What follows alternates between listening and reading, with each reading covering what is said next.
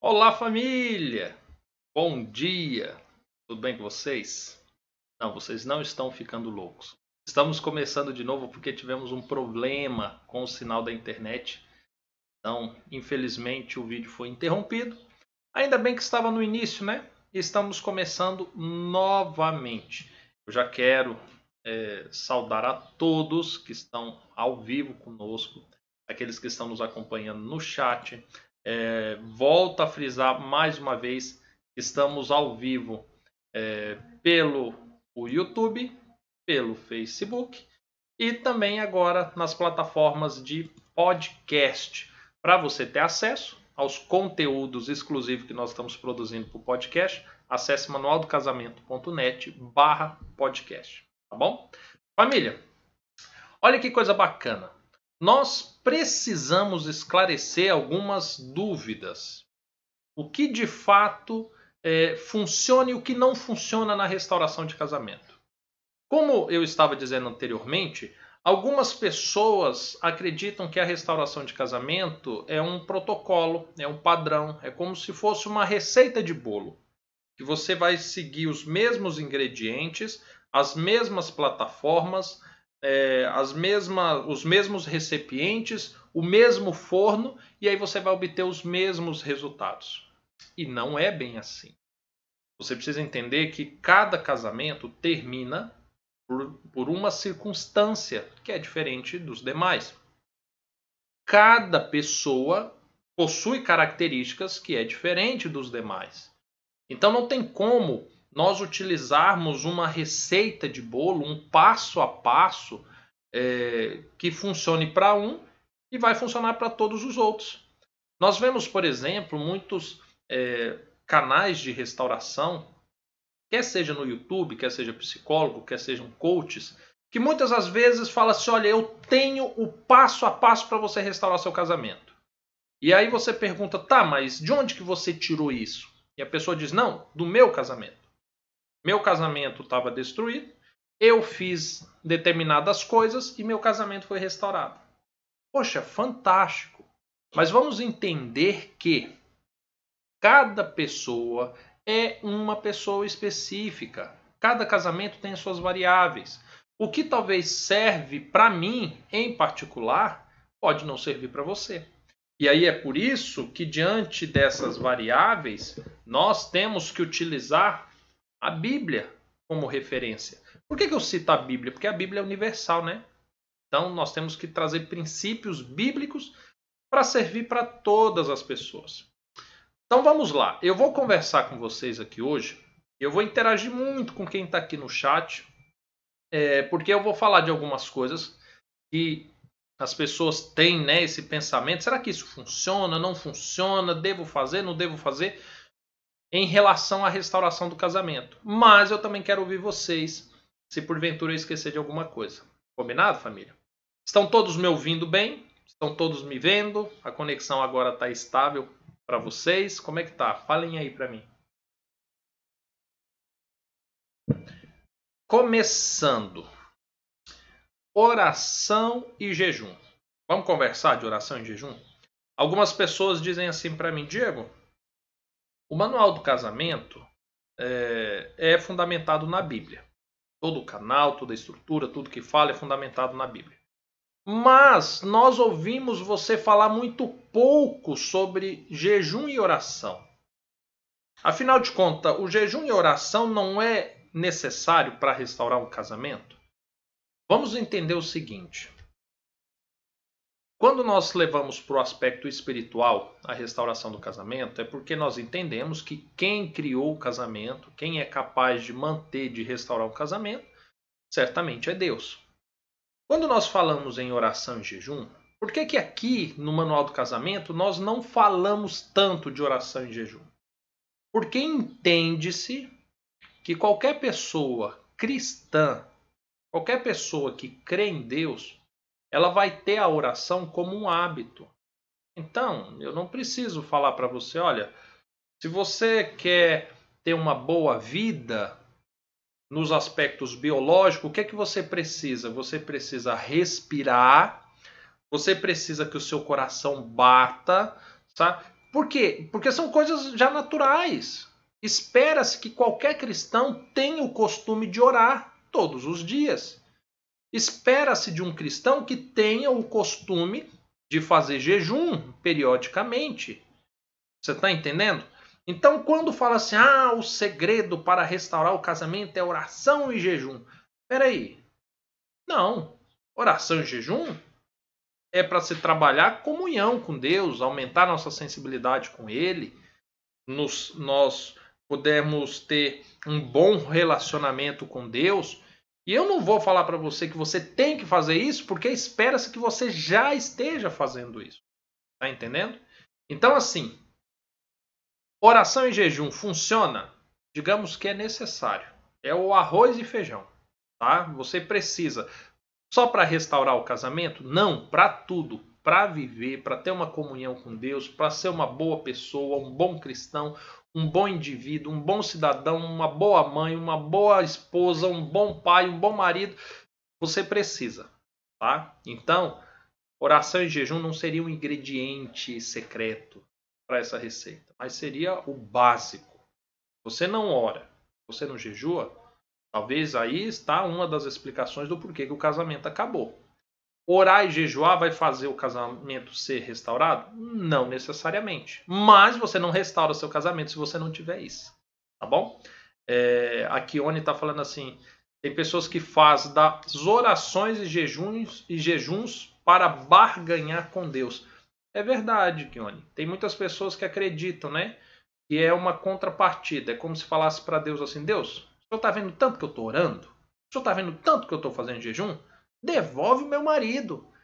E esse é um pensamento muito perigoso, porque orar a Deus, jejuar a Deus é um privilégio.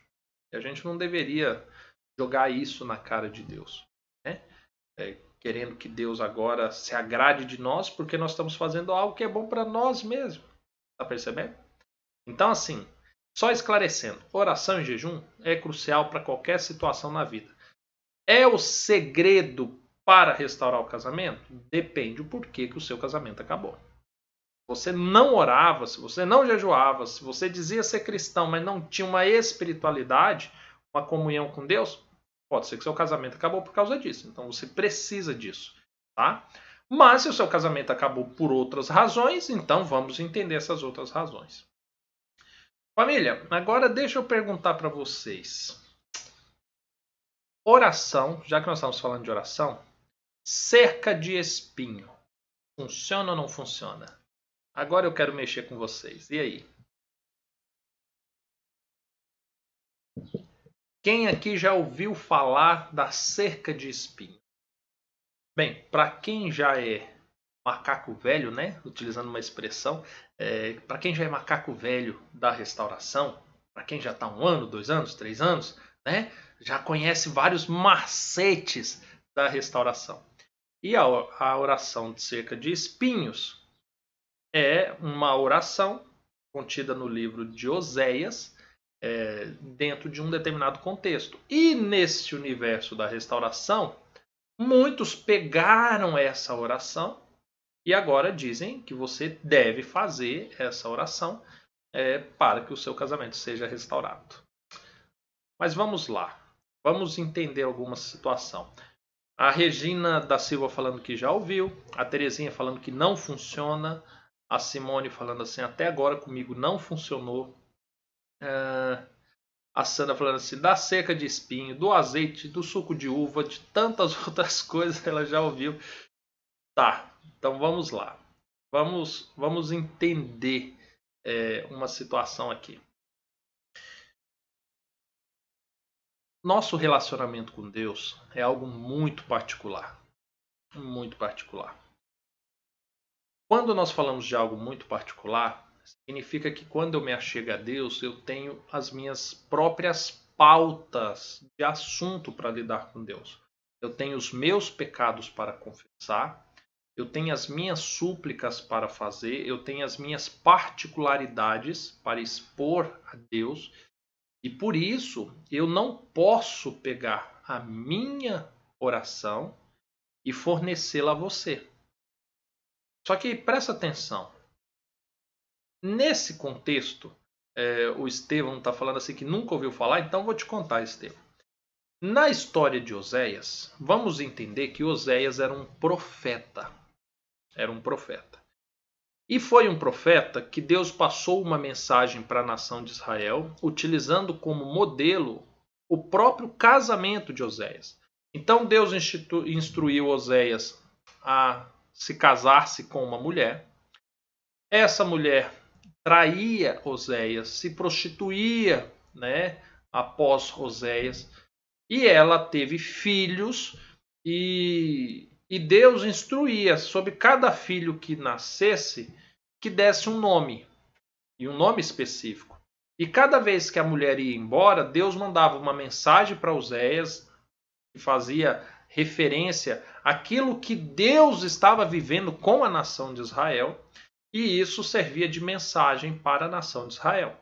Em um determinado momento, Oséias faz agora uma oração a Deus, que é a famosa oração da cerca de espinhos, pedindo que Deus cercasse a sua mulher, protegesse ela, afastasse os amantes dela, que abrisse os olhos dela e, e, e que restaurasse o seu casamento. Ok. Só que o que, que acontece? É uma oração muito bonita, de um contexto que muitos se assemelham. O grande problema é que alguns pegaram agora essa oração e acreditam que ela é o segredo da restauração. Há, alguns dias, no, no, em um dos nossos grupos aqui do Manual do Casamento, porque nós temos grupo de todos os estados. E aí, o que, que acontece? Eu vi uma pessoa, agora eu não vou lembrar nem o nome da pessoa, nem que grupo que era, eu só me recordo de ter visto as mensagens. Uma pessoa falou assim: gente, eu estou precisando da oração da cerca de espinhos. Quem tem para me oferecer? Aí algumas pessoas começaram a postar. E aí teve uma que falou assim: olha, usa essa que essa funciona. Aí tinha lá a oração, né? Toda descrita e com alguns ajustes, algumas adaptações para os dias de hoje. E em alguns momentos estava em aberto o nome da pessoa que você iria colocar. E aí eu achei engraçado porque aí começou uma, umas perguntas do tipo assim: tá, mas aqui no nome eu tenho que colocar o meu nome, o nome do meu marido, qual que é o nome? Aí o pessoal responde: não, coloca o nome do seu marido e tal. Aí, ok, mas eu tenho que colocar o nome completo ou só o primeiro nome? Aí veio os testemunhos, né? Olha, eu coloco o nome completo, a outra eu coloco só o primeiro nome. Aí a outra falou assim: não, eu coloco o nome completo porque eu tenho medo de se chamar só pelo primeiro nome, né? E talvez Deus não, não saber quem é. E aí eu li aquilo, sorri, não entrei em discussão, deixei, né? É, quem participa dos grupos sabe que eu não interfiro muito nos debates, né? No que acontece, mas acompanho. E e aí eu fiquei olhando aquilo e pensando assim, poxa, transformaram a, a, uma história, uma narrativa profética, uma ação de Deus, é, como se fosse uma reza, como se fosse de fato algo que todos precisam fazer para restaurar o casamento. E aí alguns até pensam assim: poxa, meu casamento não foi restaurado. É o quê? Existe uma oração seca de espinho? Era isso que faltava, sabe? E vai correndo e quer fazer e tal. E aí acaba, é, acaba que cria, né? Esse pensamento: se eu fizer do jeito certinho, vai dar certo. Aí outros olham para Daniel. Nossa, Daniel orava três vezes ao dia. Então tá aí. Eu preciso orar pelo meu casamento três vezes ao dia. E aí vai indo, né? Família, o que é que acontece?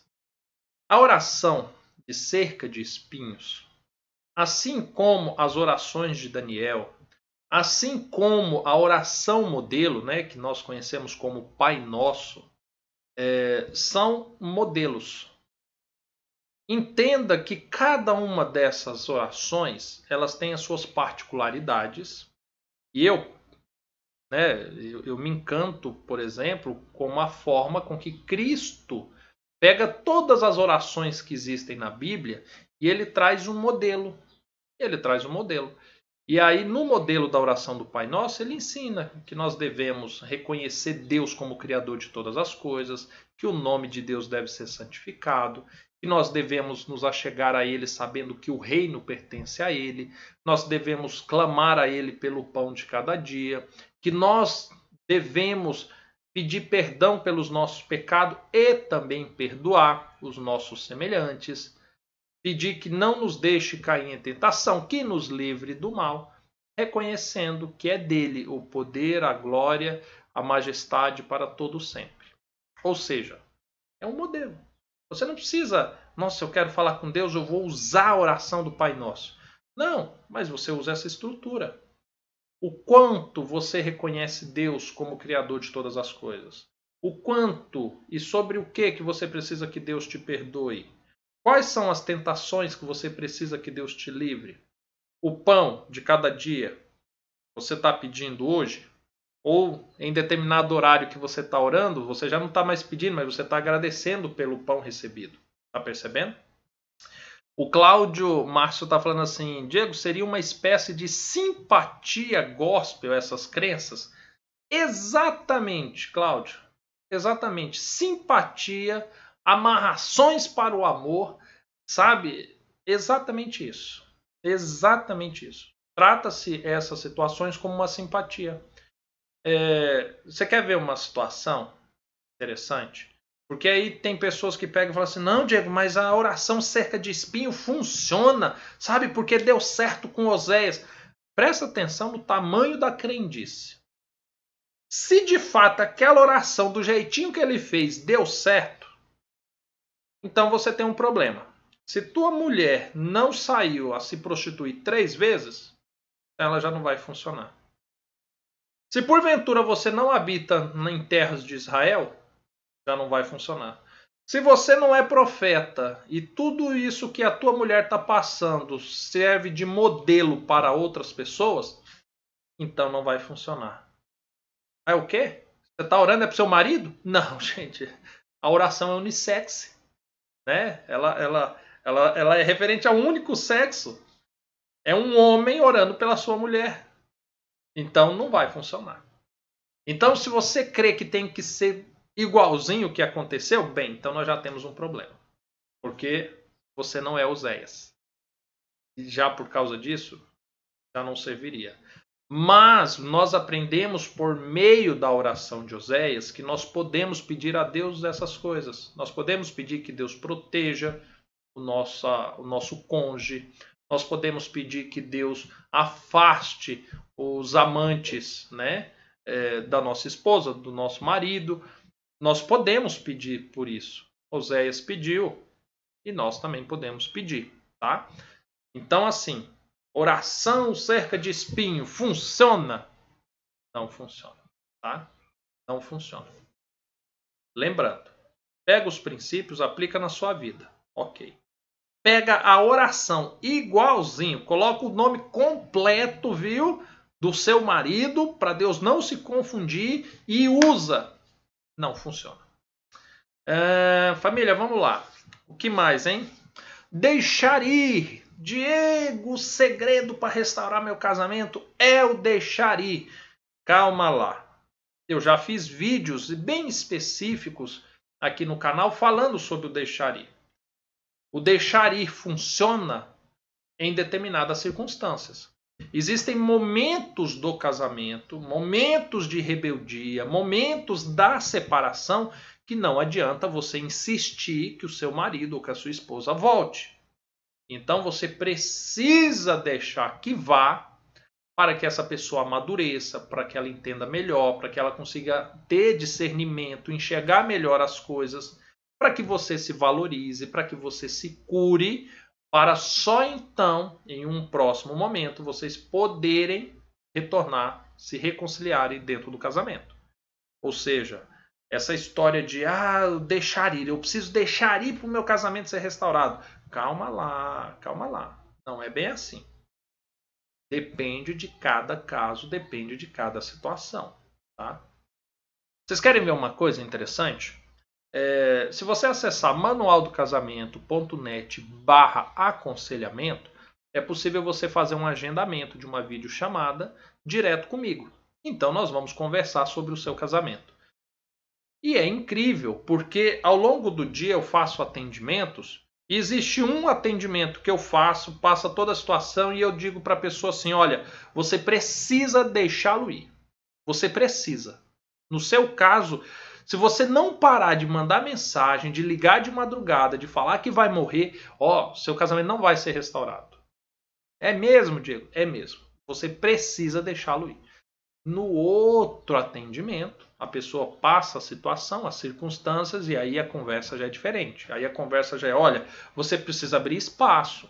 Sabe? Você precisa aceitar seu marido de volta, você precisa aceitar sua esposa de volta, você precisa se empenhar para que esse casamento dê certo.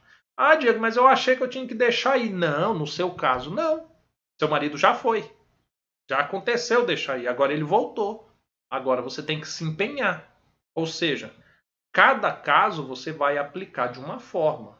Tá entendendo? Então, assim, deixar ir funciona. No momento certo, funciona. É necessário. Ah, meu casamento vai ser restaurado só se eu deixar ir? Não, não necessariamente tá? Então, assim, e nisso eu já falo da questão do insistir, né? De ir atrás, de chamar, de persuadir, de, de instruir, de advertir, sabe? De apelar para o outro voltar. Existem momentos que de fato você não pode fazer isso. Existem outros momentos que isso é necessário. Então, seu casamento vai ser restaurado só se você insistir? Não necessariamente. Assim como haverá momentos que vai ser necessário sim você se posicionar. Você está entendendo? É, é, interessante porque algumas pessoas falam assim: ah, Diego, eu não faço nada. Eu não quero colocar a mão no que Deus vai fazer. Gente, deixa eu falar uma coisa para vocês. Vou falar bem pertinho. O que, eu, o que eu vou falar, eu quero só você escutar. Não quero que ninguém mais escute. Então eu vou falar baixinho e pertinho de você. De onde você tirou essa ideia? Não quero colocar a mão. Ei, presta atenção. Quem que escolheu o marido? Foi você? Ok. Quem deita com o marido? Ah, é você? Ok. Quem construiu uma família com o marido? Ah, foi você? Ok. Quem que vacilou, que não se atentou, sabe, não cuidou bem do casamento e o marido foi embora? Ah, foi você. Ok. Quem quer o casamento de volta, a restauração? Ah? Você. Ok. Aí você não quer ter domínio próprio, você não quer mudar sua vida, você não quer orar, você não quer jejuar, você não quer ter humildade, você não quer perdoar, você não quer interagir com seu marido. Aí você fala assim: ah, eu não quero botar a mão. E desde quando o casamento agora se tornou problema de Deus? Desde quando? Presta atenção, você escolhe o marido, você se casa, Talvez o casamento acabou por sua culpa ou parte da sua culpa. É você que quer a restauração. Aí me vem com essa conversa. Eu não vou botar a mão. Peraí. Entenda. Uma coisa é você agir segundo o seu coração. Outra coisa é você ter a sensibilidade, saber o que é certo fazer e fazer. Se Deus já te deu instrução, se Deus já te deu a oportunidade, se Deus já mostrou o que deve ser feito, faça. Tá? Não fica nessa, ai, eu tô aguardando um milagre, eu tô é, aguardando Deus agir, eu não vou botar a mão. Gente, esses dias para trás, eu fazendo acompanhamento com, com uma pessoa, ela separada já, eu acho que estava fazendo 12 anos. 12 anos separada. E aí, num determinado momento, ela pegou e falou assim: Nossa, Diego, meu marido, sabe, depois de tantos anos, ele, ele disse que quer conversar comigo, sabe, sobre a gente, sobre um casamento, sobre a possível restauração, e perguntou, né, se ele podia vir até a minha cidade aqui conversar comigo. Eu falei, poxa, e você? O que é que você respondeu? Eu falei, Diego, não respondi nada. Eu não quero botar a mão. Eu falei assim, pelo amor de Deus, então como é que você está imaginando que essa restauração vai acontecer? Se você não quer nem conversar com o homem, sob a alegação de que não quer botar a mão, como é que você vai voltar a dormir com esse homem? Como é que você vai voltar a relacionar-se com ele, conversar com ele, ter relações sexuais com ele, sabe? Botar aliança no dedo de novo, andar de mãos dadas. Como? Se você não quer nem conversar com o homem. Vocês estão percebendo? Então, assim, quando se fala, ah, não quero colocar a mão, pera lá, vamos ver a situação, porque tem muita coisa que depende de nós. Tá? Família, vamos lá, o que mais que nós precisamos, hein? Ah, uma coisa interessante. É... Aconselhamento, acompanhamento pastoral, psicólogos, terapias, funciona na restauração do casamento? Bem, você está num canal de aconselhamentos, né? Eu lido com programas de terapia, então eu sou muito suspeito para falar. Mas eu vou dizer para você que em determinados casos não funciona. Em outros funcionam. Existem casos em que um acompanhamento profissional vai te ajudar em muito. E eu vou te explicar em quais circunstâncias. Entenda que quando o seu casamento acabou, ele acabou por uma razão. Ele teve uma razão. Só que essa razão envolve muitas outras coisas. Envolve muitas outras coisas. Então, às vezes, o casamento acabou porque, ah, Diego, teve traição. Tá bom. Então, a traição é um dos problemas. Vamos colocá-la aqui. Por que, que aconteceu a traição? Ah, Diego, eu era rixosa, eu brigava muito. Meu marido veio de família onde os pais traíram, ele sofreu abuso sexual na infância, então ele tem traumas. É, nós trabalhávamos muito, não tinha tempo para ficar junto. Nossos amigos, todos eles é, são solteiros. Opa, então peraí. Houve a traição, mas houve uma série de elementos que contribuíram para isso. Ok. Então agora você precisa começar a organizar a sua vida. Você precisa desenvolver princípios, você precisa lidar com traumas, você precisa lidar com uma depressão proveniente de tudo isso que você está passando. Você precisa lidar com fatores que são anteriores ao casamento. Presta atenção, dependendo da dimensão do problema que você está passando, você precisa de uma ajuda profissional é, para que você consiga ter mais produtividade para que as coisas aconteçam mais rápido, para que você tenha um norte de como se organizar, de como ajudar a si mesma para você restaurar seu casamento. Entenda que todo esse processo não é o segredo da restauração. Existem pessoas que, e eu já vi isso, que dizem assim: olha, Diego, eu comprei o programa Meu Deserto do Manual do Casamento. Olha, Diego, eu me inscrevi para a traição não é o fim. Diego, agora o meu casamento vai ser restaurado. Ei, pera lá. Não é assim. Um terapeuta, um conselheiro, um pastor, um psicólogo, um psicanalista, seja lá quem for, o recurso que você utiliza para lhe ajudar, vai apenas lhe ajudar. Vai lhe dar um norte, vai lhe ajudar a entender algumas coisas, tá? Mas a restauração ainda vai depender muito mais de você do que qualquer recurso que você utilize. Existem casos onde terapias, programas, psicólogos, eles não ajudam? Sim, existem. Às vezes você já sabe qual é o problema. E aí, não, como dizem né, o ditado, não há santo que ajude. Você quer ver uma situação? Uma coisa que é crucial para qualquer restauração de casamento chama-se perdão.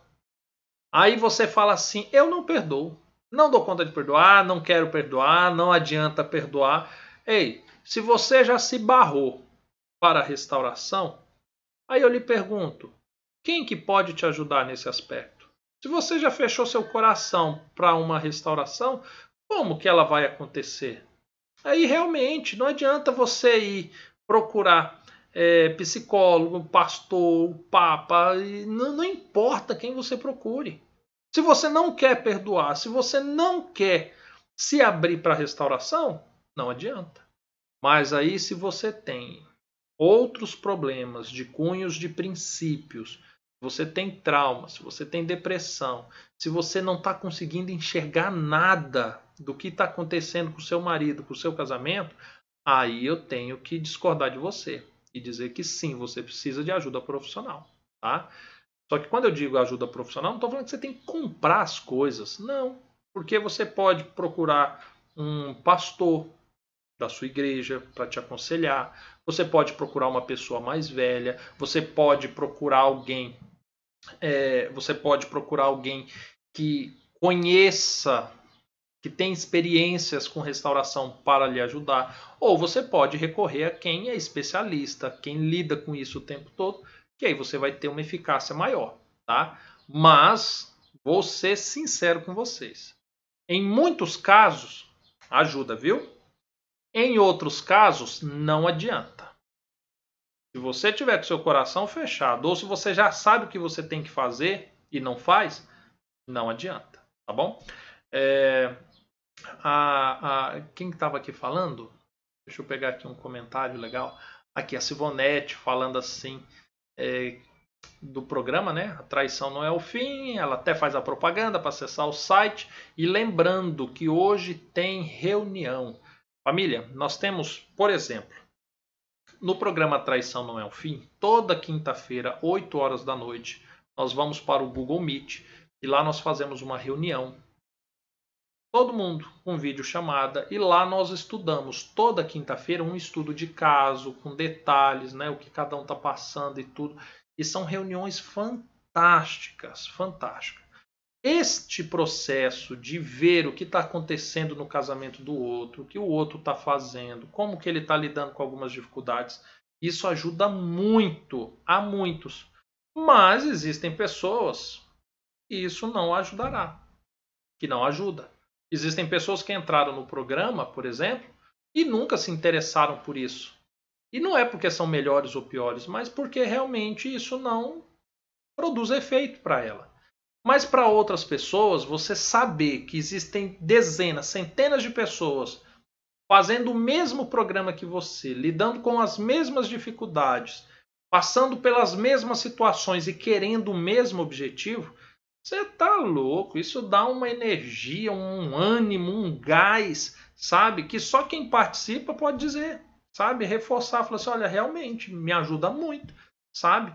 Me motiva, me dá um ânimo, é, eu vejo as experiências de um de outro e aplico na minha vida. Isso é fantástico. Ou seja, para muitos funciona, para outros realmente não há de funcionar. A Sandra está falando aqui: contato zero é outra coisa que muitos aconselham. Vamos falar de contato zero? Igualzinho deixaria. Em alguns casos é necessário. Em outros casos, não. O contato zero eu vejo que ele é necessário quando? Quando os dois entraram na fase da raiva, querem se destruir, querem se matar, mas uma das partes quer a restauração. Bem, se quer a restauração, vamos parar de piorar as coisas. Contato zero, sabe? não liga, não vá atrás, muda o seu telefone, troca a fechadura da casa, sabe? Deixa a pessoa lá, põe ela em banho-maria, larga lá, sabe? Ah, Diego, eu já estou em contato zero há 20 anos com meu marido. Qual o seu problema? Contato zero é isso aqui, ó, é um tempinho. São dias, meses, no máximo. Em um determinado momento você precisa desenvolver um domínio próprio, um controle, uma, uma, uma razão para conseguir conversar com o homem ou com a mulher. Aí vem me falar que está 10 anos, 20 anos de contato zero. Mas quando você acha que vai restaurar esse casamento? É, porque é necessário haver uma reaproximação.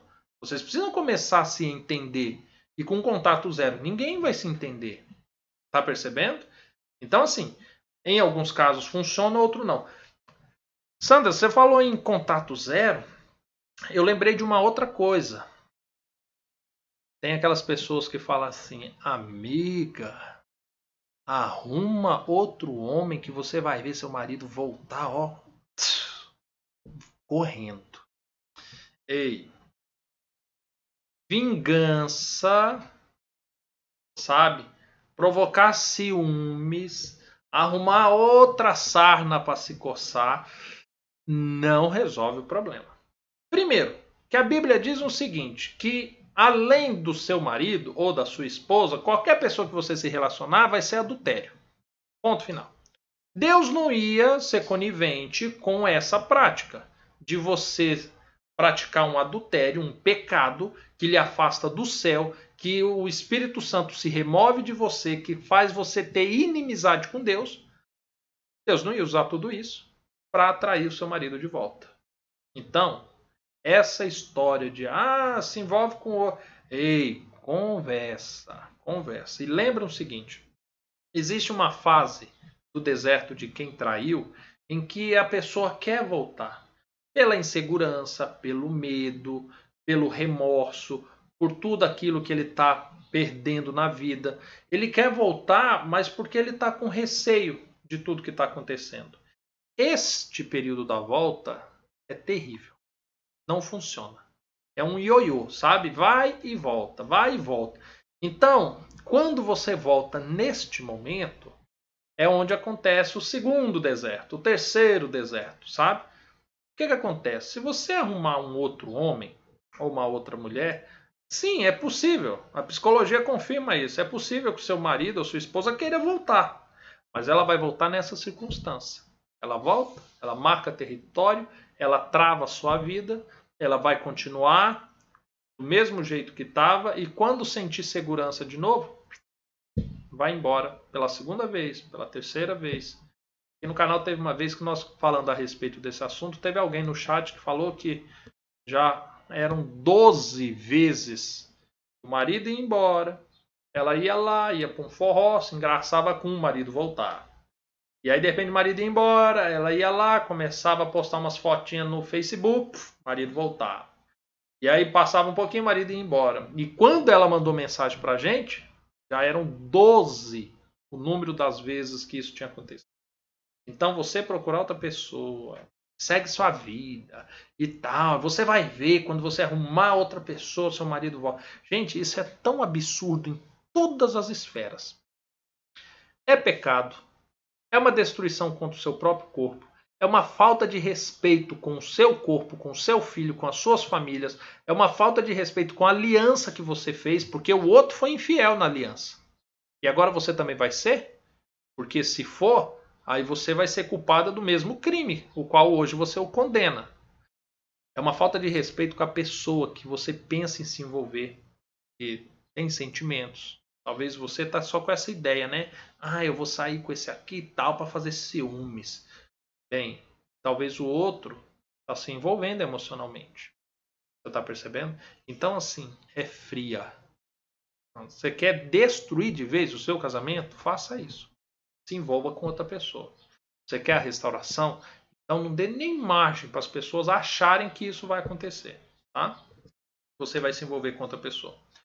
É, dito isso, família, o que mais, hein? O que mais que nós temos? Nós falamos aqui de vingança, nós falamos de ciúme, nós falamos de oração, de jejum.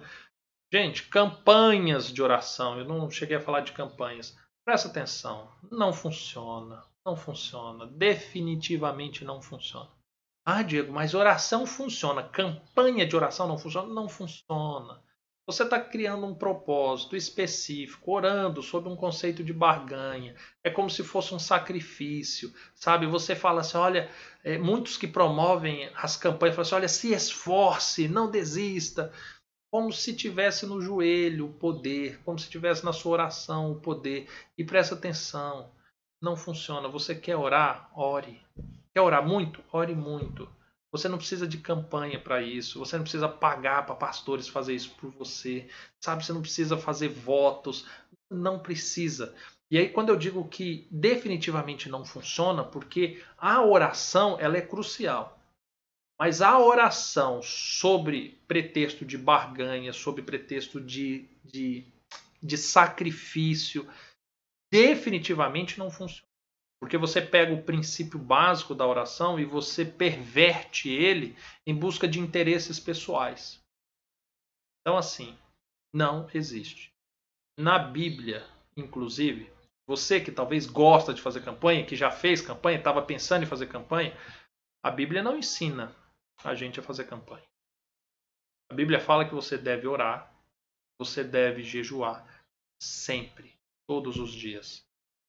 Ela não fala para você fazer campanha específica para isso. A Bíblia não fala para você dedicar uma semana orando e a outra semana você está largado de novo, sabe?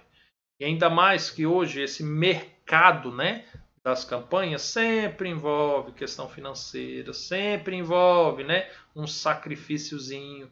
Ei, espera lá, sabe? Tome cuidado.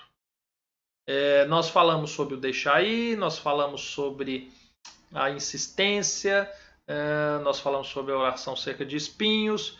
Eu acho que nós falamos praticamente tudo, né? Ah, uma última coisa. A última coisa, para encerrar. Diego, eu comprar uma lingerie, eu colocar umas velas aromáticas no quarto, pétalas de rosa, e eu chamar o meu marido, como é que eu posso dizer isso, hein? Sem ser censurado pelo YouTube, sem que teus filhos, se talvez talvez estiver assistindo, não entendam. Vou chamar meu marido para comer alguma coisa. Tá me entendendo, família? Você tá entendendo?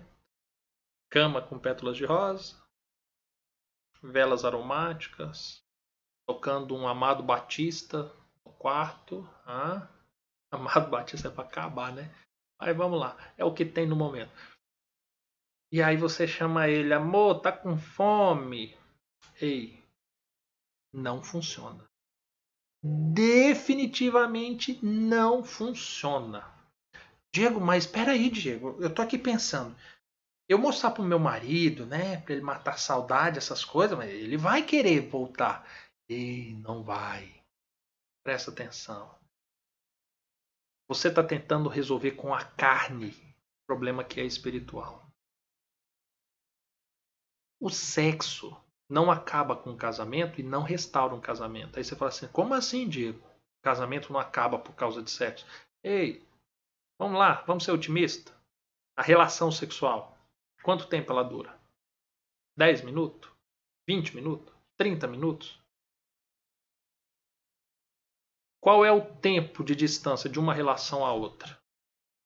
Às vezes são dias, em alguns casos, semanas. E aí você vem me falar que o casamento acabou por causa desses minutinhos? E não foi por causa das brigas, por causa de outras situações, temperamento. Não se engane. Então não é você é, oferecendo isso como se fosse uma prostituta, como se fosse uma amante, sabe, com um apelo sexual, que o negócio vai, vai ser restaurado. Então, não caia nisso. Pelo contrário, quando você faz isso, o que, que acontece? Primeiro,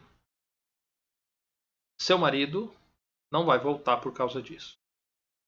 O que vai trazer um clima terrível no ar. Segundo, você vai estar oferecendo para ele um serviço que as prostitutas oferecem, a amante oferece. Porque quem oferece sexo, quem oferece carne, é a amante, não é a esposa. A esposa oferece crescimento, a esposa oferece sabedoria, a esposa oferece é, é, amor, aconchego, a esposa não oferece uma cama, um sexo, uma casa, não. A esposa oferece um lar. A esposa não oferece um relacionamento, a esposa oferece uma família. Você está entendendo?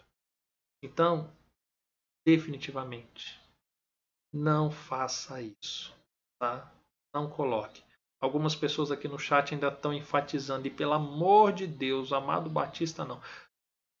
Há quem goste, Pode funcionar para alguns, pode funcionar para outros, tá bom? Família, dito tudo isso, eu espero que esse vídeo te ajude.